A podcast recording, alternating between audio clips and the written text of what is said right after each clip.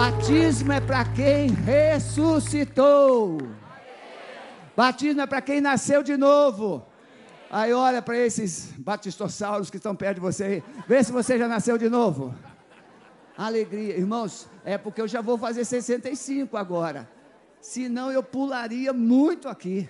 E eu ainda tenho que pregar. Aí já estou quase sem ar. Podem sentar. Deus abençoe.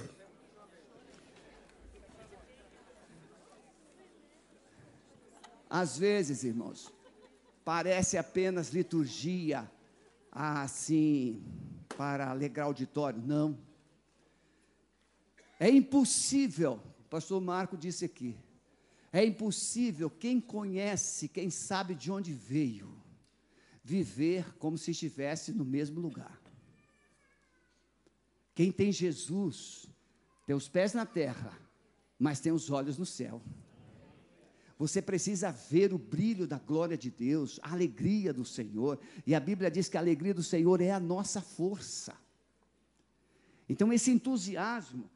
Às vezes as pessoas dizem assim: ah, quando se converte é assim, animadinho, depois é, é fogo de palha, depois apaga. Não, o meu fogo está aceso, vai fazer agora em, em julho 42 anos e não vai apagar nunca, porque quando eu romper com esse corpo aqui velho, esse corpo vai receber um corpo glorificado, e aí é que eu vou pular mesmo. Porque lá na eternidade a Bíblia diz que eu vou adorar o meu Deus dia e noite para todos sempre. Então, se você não está adorando aqui, você está ficando reprovado no ensaio. Talvez não vá. Talvez não vá. Viu? Viu, moça? Já te vi aí, moça. Já te achei.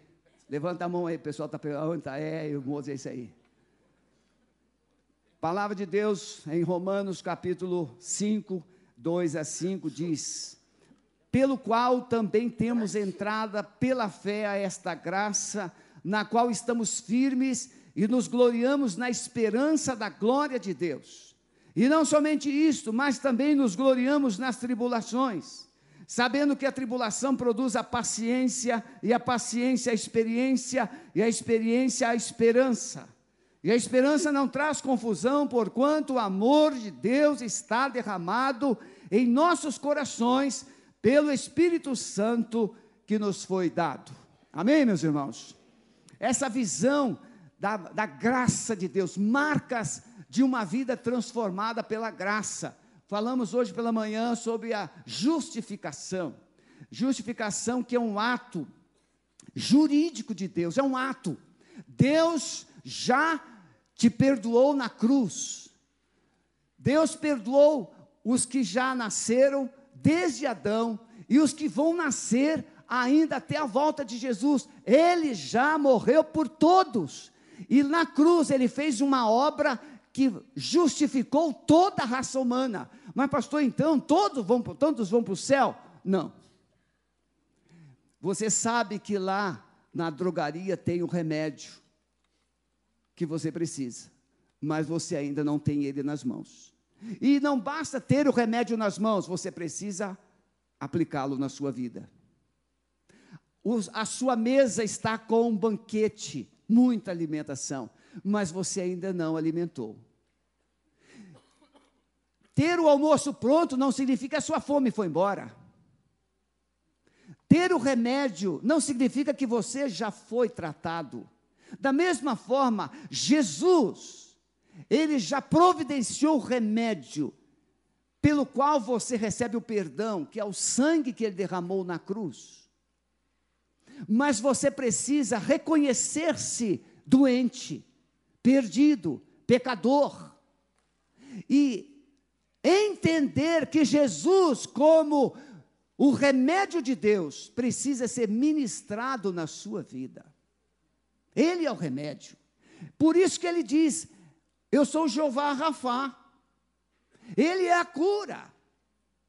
Ele diz que quem crê nele tem a vida eterna. Jesus não dá vida eterna. Veja, se Jesus desse vida eterna, nós não o teríamos mas Ele é a vida eterna. E a vida eterna é esta: que te conheçam a ti só, como único Deus verdadeiro, e a Jesus Cristo a quem enviaste. O apóstolo João, no capítulo 5, verso 18 a 20, ele vai dizer que Jesus Cristo é a vida eterna. No verso 12 de 1 João 5, ele vai dizer que aquele que tem o filho tem a vida, mas aquele que não tem o filho não tem, não verá a vida. Então não basta você saber que Deus não está morto. Não basta você saber que Jesus Cristo se tornou carne e veio habitou entre nós e morreu. Isso não é suficiente. Não basta você saber que Jesus Cristo ressuscitou. Não basta você saber que Jesus Cristo vai voltar. O que é que você está fazendo com essas verdades? É justamente a sua atitude.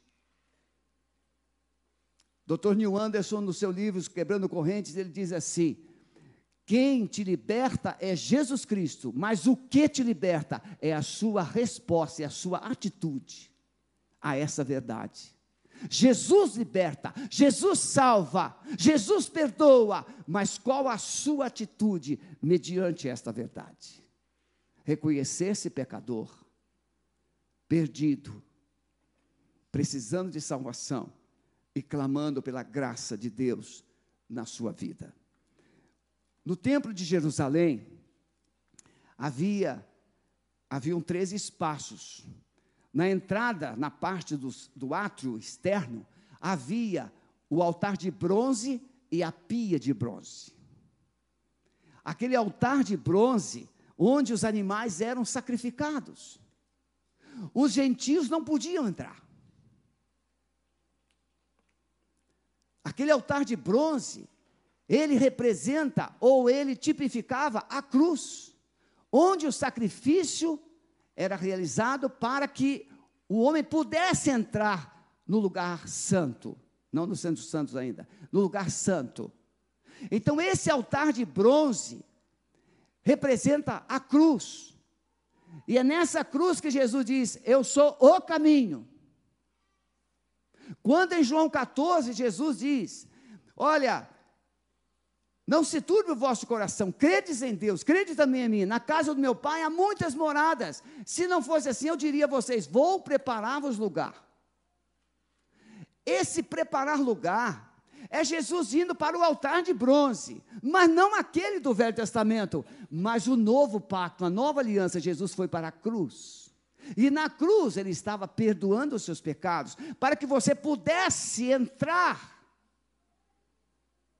em comunhão com Ele. A segunda parte do templo, o lugar santo, onde tinha o candelabro, a mesa da proposição e o altar do incenso. Esse lugar é chamado de verdade. Então a cruz, através da obra de Jesus, revela para você a verdade de Deus, um Deus que te ama e essa verdade, ela é trazida ao seu coração pelo Espírito Santo representado no candelabro. No, no tabernáculo não havia nenhuma janela.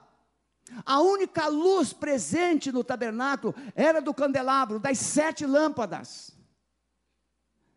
E eu, o, a, a, mesa do preposição representa a palavra de Deus, as promessas de Deus. Então, quando você passa pela cruz, você começa a ter acesso às verdades de Deus, porque Deus é a verdade. Conhecereis a verdade, e a verdade vos libertará. Quando você conhece a verdade, esse Deus maravilhoso te liberta dos enganos, dos equívocos e das tradições e da vida sem Ele. Então, primeiro você passa pela cruz, depois você tem acesso à verdade, porque o sangue de Jesus, ele descortinou essa verdade. O amor de Deus, o Deus que te ama, isso é verdadeiro. Mas quando você conhece a verdade, o Espírito Santo te conduz para dentro dos santos dos santos. Os sacerdotes não podiam entrar no santo dos santos, só o sumo sacerdote O sumo sacerdote entrava no lugar do Santo dos Santos uma vez por ano. Primeiro, ele tinha que fazer sacrifício por si mesmo e pelo povo. E com aquele sangue daquele bode, então ele entrava no Santo dos Santos, uma vez por ano. E ele espargia aquele sangue sobre o altar de Deus. Aquele lugar santo dos santos ele se chama vida. Então, pela cruz, você recebe perdão.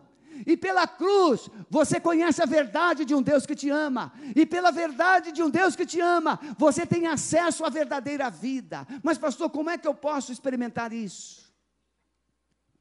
O apóstolo, o escritor aos Hebreus diz que pelo sangue de Jesus, não mais dos animais, não mais dos touros, não mais dos bodes, não mais dos, das ovelhas ou dos cordeiros, mas pelo sangue de Jesus, Ele nos abriu um novo e vivo caminho. Veja o caminho que é o santo, o lugar santo, caminho.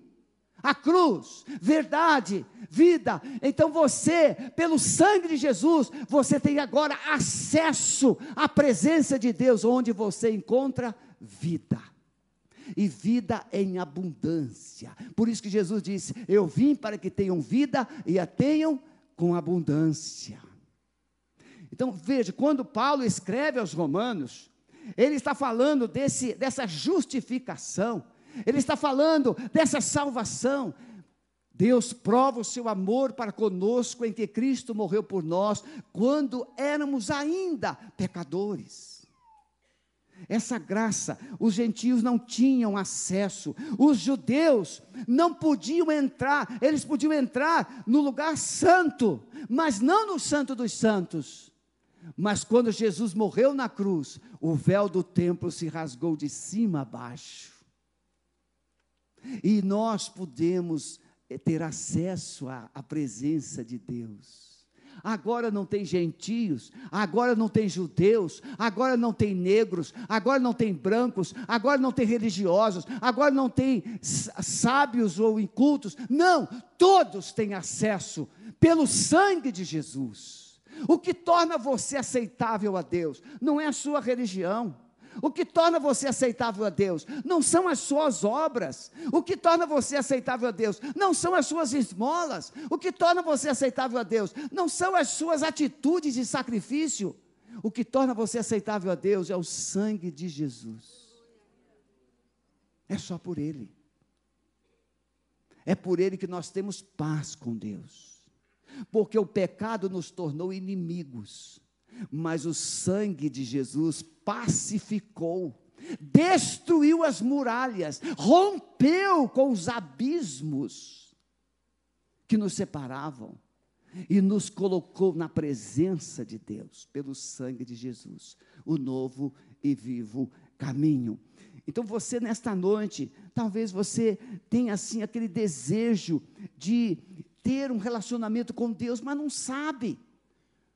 Você pode estar dentro da sua casa, no seu quarto, você pode estar na sua empresa, você pode estar no seu veículo, você pode estar aqui no templo, neste culto, em qualquer lugar que você estiver. Se você invocar o nome do Senhor, você o achará, porque ele veio ele rompeu com as cadeias da morte, ele quebrou as cadeias, as correntes que Satanás prendia à humanidade. Então, Cristo é a garantia do homem viver na presença de Deus. Somos aceitos pelo sangue de Jesus e nos tornamos filhos de Deus. Há um equívoco Muitas pessoas dizem, todos nós, pastor, somos filhos de Deus. E outros dizem assim, pastor, eu já tenho Jesus desde que eu nasci. Quando a gente fala assim, olha, você precisa entregar a sua vida a Jesus. Não, eu já tenho Jesus desde que eu nasci. São declarações sinceras. Só que eu vou discordar de você. Porque Jesus disse para Nicodemos, que era um professor de religião judaica.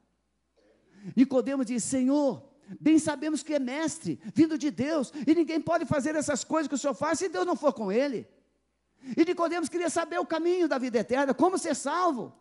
E Jesus disse assim: Nicodemos, você tem que nascer de novo. E Nicodemos, na sua é, inexperiência, na sua ignorância espiritual. Veja, ele era mestre. Nicodemos era membro do Sinédrio. E agora ele pergunta, Senhor, como é que eu posso nascer sendo velho? Como é que eu vou voltar a entrar no ventre da minha mãe? E Nicodemos, Jesus disse, Nicodemos, você é mestre em Israel e não entende essas coisas? Que nasce da carne é carne, mas quem nasce do Espírito é Espírito. Necessário te é nascer de novo. Então, pastor, o que é esse negócio de nascer de novo? Nascer de novo é você estar aí, dentro da sua razão humana.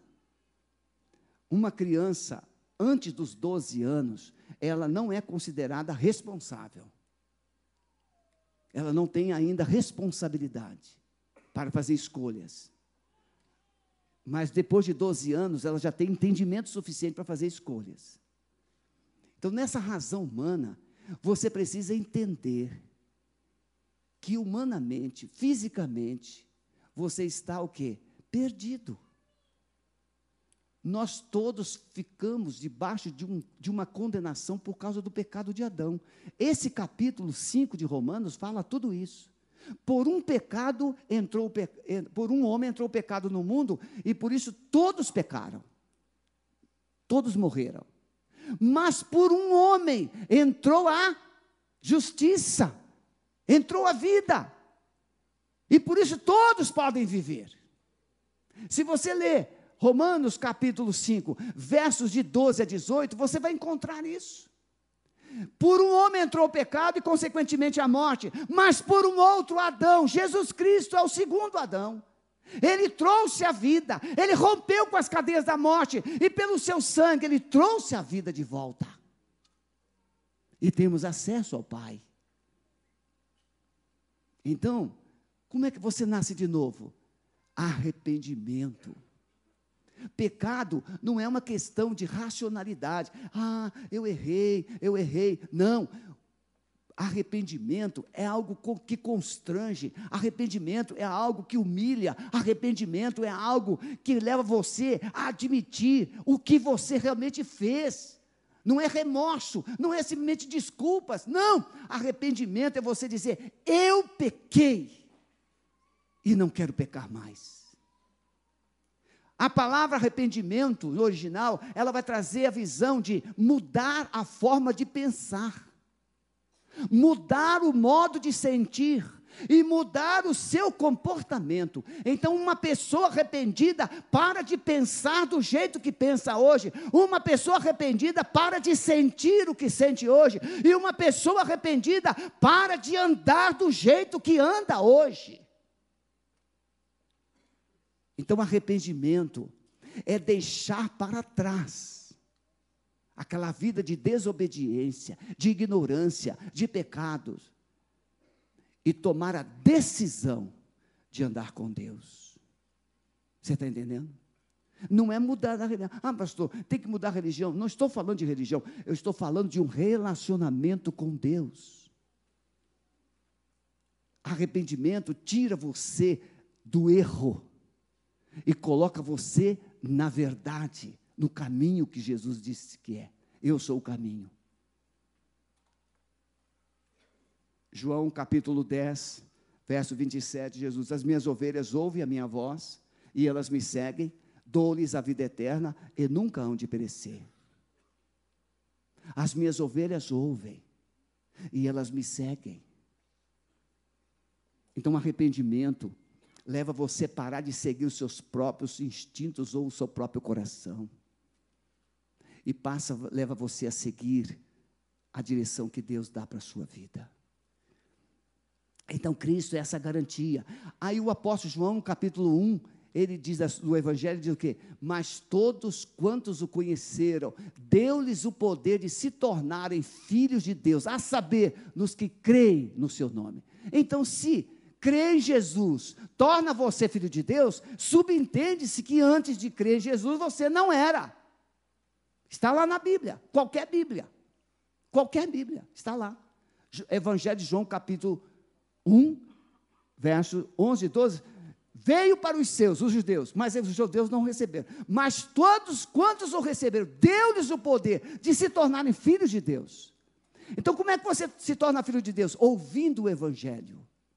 O que é o Evangelho? As boas notícias do céu, as boas novas. O Evangelho nada mais é do que a pessoa de Jesus, a vida, a obra, a morte e a ressurreição de Jesus. Isso é o Evangelho. O Evangelho não é uma religião, o Evangelho é Jesus, é uma pessoa. Então, quando você é chamado por Deus pelo Evangelho, e é assim que João Batista começou, e é assim que Jesus começou: arrependei-vos e crede no Evangelho. Eu pergunto a você que está aqui: se você morresse hoje, você tem certeza que entraria no céu? Tem certeza? Ou você acha que precisaria de algum complemento?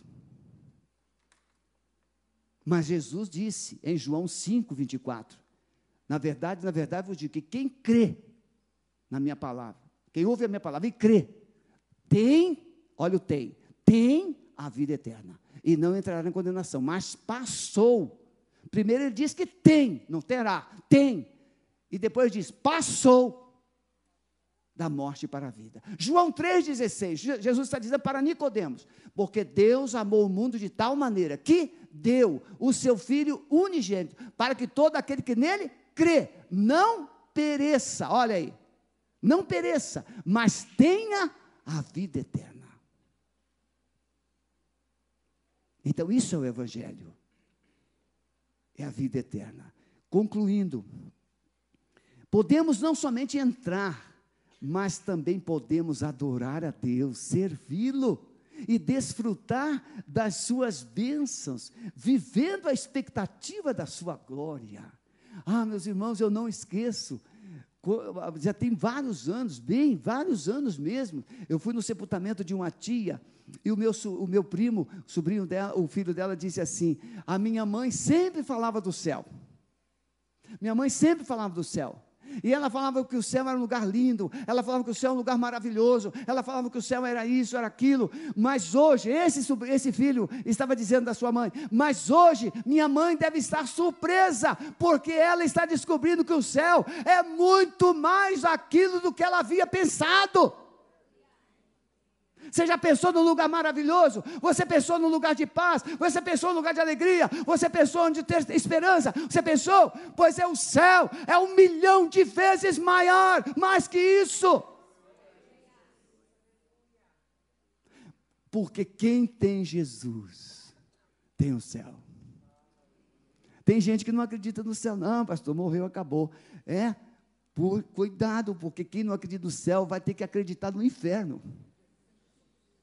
vai se decepcionar. O rico de Lucas 16, ele diz o quê?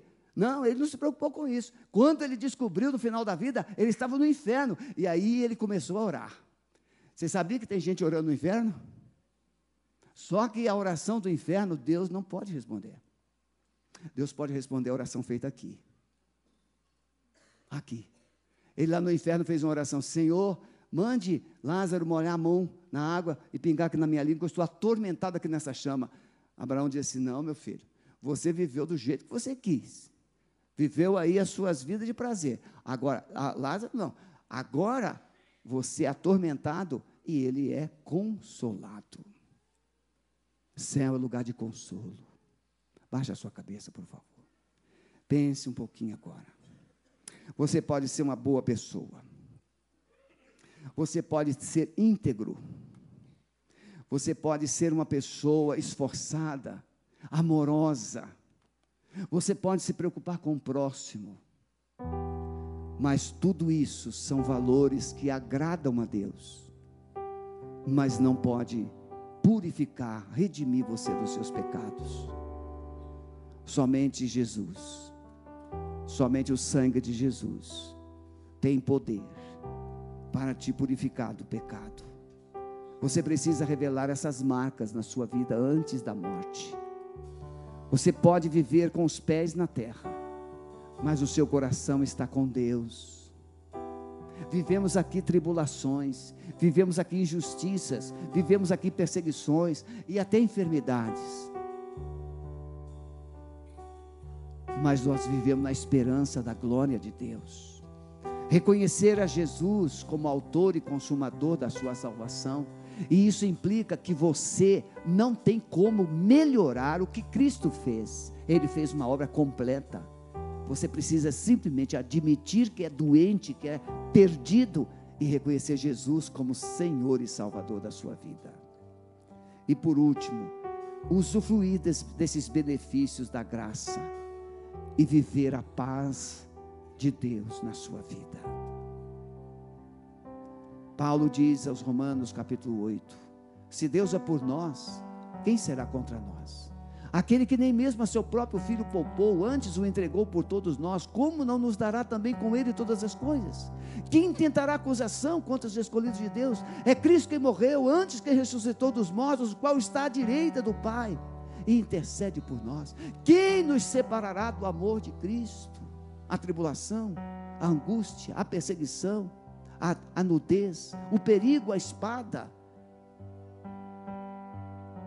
Mas em todas essas coisas, nós somos mais do que vencedores, por meio daquele que nos amou porque eu estou certo de que nem a vida, nem a morte, nem os anjos, nem os principados, nem as potestades, nem o presente, nem o porvir, nem a altura, nem a profundidade, nem nenhuma outra criatura nos poderá separar do amor de Deus que está em Cristo Jesus.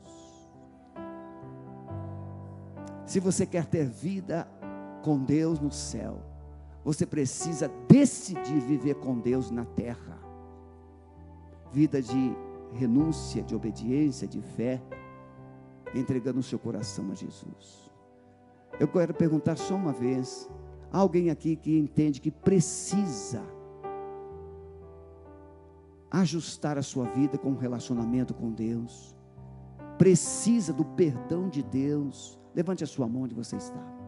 Deus abençoe, Deus abençoe. Pode baixar.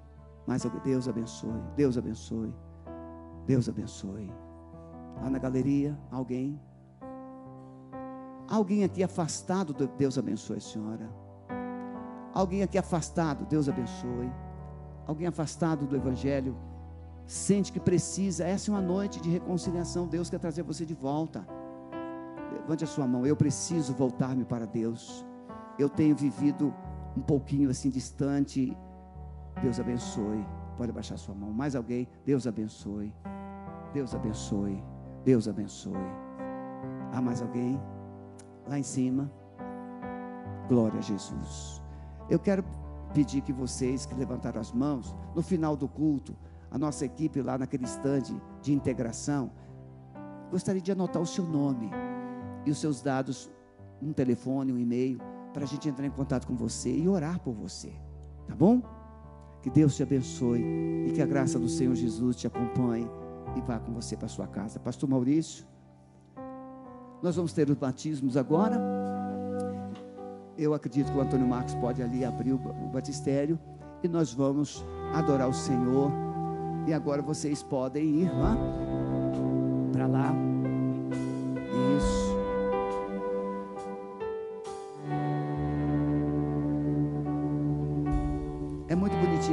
Você acha bonito assim os batizandos? Acha?